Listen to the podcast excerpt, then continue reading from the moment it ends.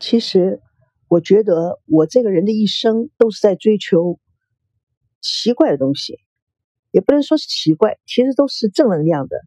但是，就是说需要下很多的功夫去打造，去把它给成立起来的。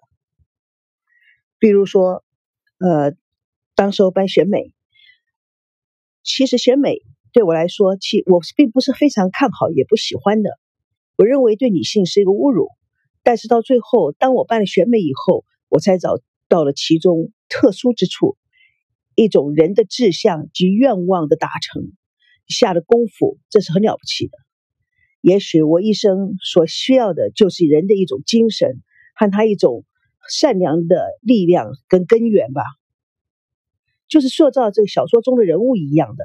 其实我不是写小说的人，当然我写了很多很多的剧本吧。呃，开始的时候，《蜜月佳佳》是个剧本，是个电视连续剧，本来是要开拍的，但是种种的原因，它没有开。呃，也就是因为我对中国的这个影视界不是很熟，所以造成了很多很多的麻烦。当然，在这个痛定思痛的情况之下，我就把它写成了一本小说。但是塑造人物是我非常喜欢的，并不是说我对这个人物非常非常熟悉，但是我总是觉得我做任何的事情，就包括写作在内的话，我都有一个神来之笔，就是说在晚上写的时候，他很多的很多灵感就像泉涌一样的越来越厉害，同时的时候写的非常非常的顺，就像我以前说的，就是这些所有的角色、所有的人物对我来讲。就好像是我都认识他们一样，他们说的话就是应该是他们说的，而不是我说的。他们的行为是因为他们的个性而产生的。也许在美国学的这个戏剧还有电影吧，在人物的呃这个整个塑造上面，就是比较偏执于，就说它是 natural 这种自然性的一种介绍。所以当我们在研究一个剧本的这个人物的时候，那就是说，他可能是从他的历历史基因吧，他的祖父、祖母、父亲、母亲生活的状态，以及他们的这种环境，呃，家庭的状态，作为一个最基础上一个人格的形成。蜜月家家里的人格，并不是我熟悉的，或者我知道他们的，只是他就这样产生了他们的行为及他们对于。这个剧本造成的重要性，也是因为他自然而然产生的这剧中人，所以它有具有一种比较，我认为比较就是自然产生的一种效果。《蜜月佳佳》台湾部分的演员里面，赵维康及赵美娇的父亲赵腾龙也是我非常喜欢的一个角色。他是一个长相很威严，行为很孝顺，知书达理。耶鲁大学硕士，儒商，做事很高调，做人很低调。自小在赵念祖的教育之下，具有强烈的爱中华民族传统文化的情怀。他的个性明显最突出的就是以深圳争夺地以及孙娜访谈节目事件上显露。赵腾龙在日本地大留学的时候，认识了他的同学藤田惠美。并与他恋爱结合，带领他到了台湾来居住。没有想到，藤良惠美在第二个孩子美娇九岁的时候便身患重病而去世。痛失爱妻的藤赵腾龙，将一腔热血转嫁在事业上，多年来对孩子非常疏于照顾。直到儿子维康在美国大学毕业，回到了台湾。与小歌星之女产生了恋情，让赵腾龙非常担心、愤怒，才将重心转移到了孩子身上。但是他还是尽量保持了民主的作风，不拘束其他自由发展。那一年与何木心巧遇，让他重新激起了爱情之火。但是孙正的介入，吴梦玲的蓄意离间，这段中年的情是否能够成为佳话？还有待时间与耐心的考证。有一个从来没有出现的一个角色，叫珍珍。珍珍是一个非常可以说是个悲剧性的女孩吧。她是赵维康深爱的一个女朋友，家庭的条件很糟糕。母亲年轻的时候为生活所迫，在台湾小歌厅里做歌女。台湾的小歌厅是一个让你会变成产生生活作风非常糜烂，而且没有自主权的一个地方。所以她连真真的父亲是谁都不知道，就这样怀孕了，而且生下了真真。特殊的生长环境让真真与维康在恋情中深感自卑，也因此遭到赵维康父亲赵腾龙的强力反对。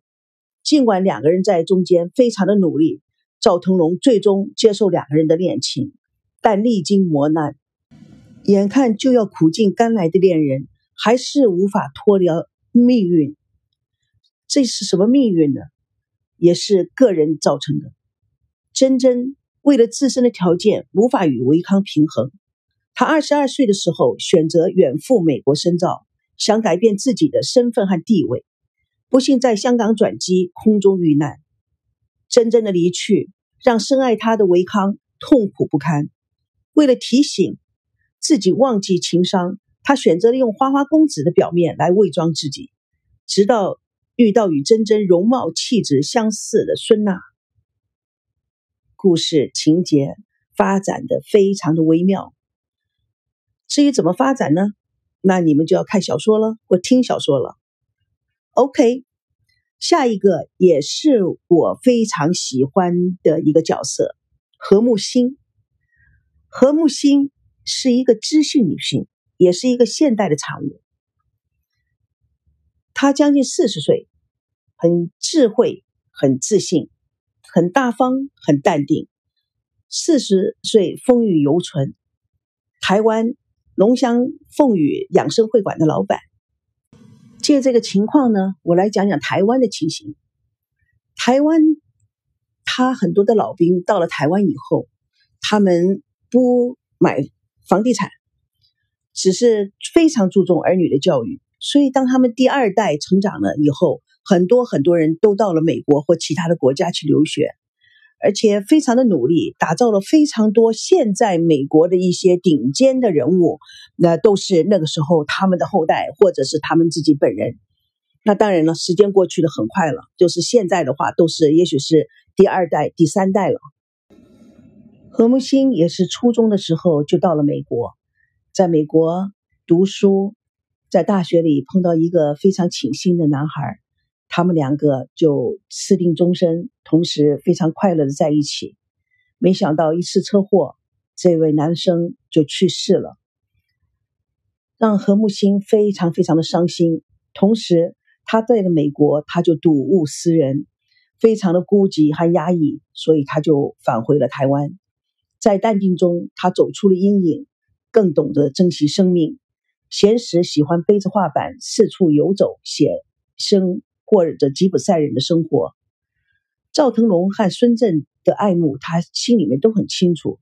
但是他更知道孙振对自己只是一时的迷恋，相信总有一天他会回到他自己太太的身边去。而他颇为欣赏的赵腾龙，稳重正直，尤其是他们两个人谈到过去的时候，都感觉到双方对以前去世的爱人的珍惜，更缩短了两个人的距离。这一对经历过爱情伤痛的人将坦诚以对，会不会谱写一篇出色的爱情故事呢？我这里要卖个关子，至于结果如何，听我慢慢道来。在每一个剧作或者是小说里面，都会出现一些比较讨人喜欢的角色，也就是说比较丑角型的角色。在这《蜜月佳佳》里面有一个很可爱的角色，她的名字叫吴梦玲。她是女人，是台湾的本地人，直爽，非常的鲁莽，说话非常鲁莽，非常的小心眼儿，大嘴巴型的女人。她的绰号是叫做阿花，事实上台湾就叫三八阿花。她也是和睦新公司的公关经理，因为她很会宣扬嘛，很会叽里呱啦讲话讲个不停。所以，但是他年轻的时候是一个非常出名的歌星，为了家庭放弃了事业。